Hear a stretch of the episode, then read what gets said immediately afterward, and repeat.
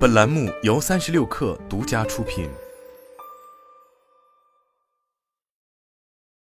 二十七日，图森未来在上海举办了首届 AI Day，从冗余架构、感知预测、规划控制等方面，介绍了图森未来的自动驾驶卡车的最新介绍。在技术分享环节，图森中国 CTO 王乃言认为。L 三和 L 四级别自动驾驶功能可能并不比辅助驾驶产品更加复杂，但可靠性方面需要非常质的变化。为此，图森未来设计了一套全冗余架构，涵盖转向制动、算法算力、传感器等方面。比如，在感知模块中构建了三冗余方案，以提升可靠性。除了冗余挑战，王乃言认为，无人驾驶卡车还面临着一个更独特的挑战，需要看得更远。他介绍到，乘用车一般长六米左右。完成一次舒适变道需要三至四秒的时间，但重型卡车满载时重量近五十吨，整车长超二十米，完成一次变道时间需要七至八秒，变道需要的距离是普通乘用车的一倍。无人驾驶卡车如果想在高速路上安全行驶，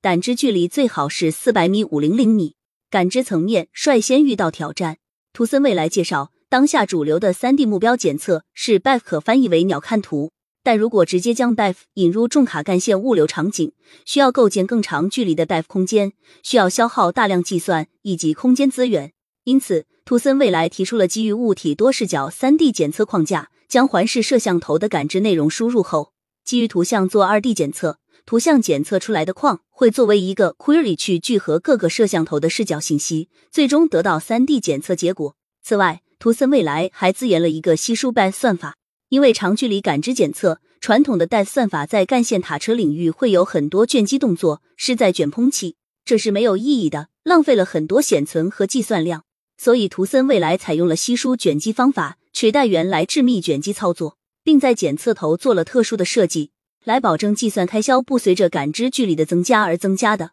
对于高度上有重叠物体的检测会更加友好，更适合长距离检测。基于上述感知方案，图森未来表示。其无人驾驶卡车在实际路测中，卡车可以在超过一百二十米的距离就发现白色塑料瓶，提前完成避让变道行为。此外，图森未来还从定位、预测、规划和控制、端到端仿真、数据自动标注和产品等进行了技术分享。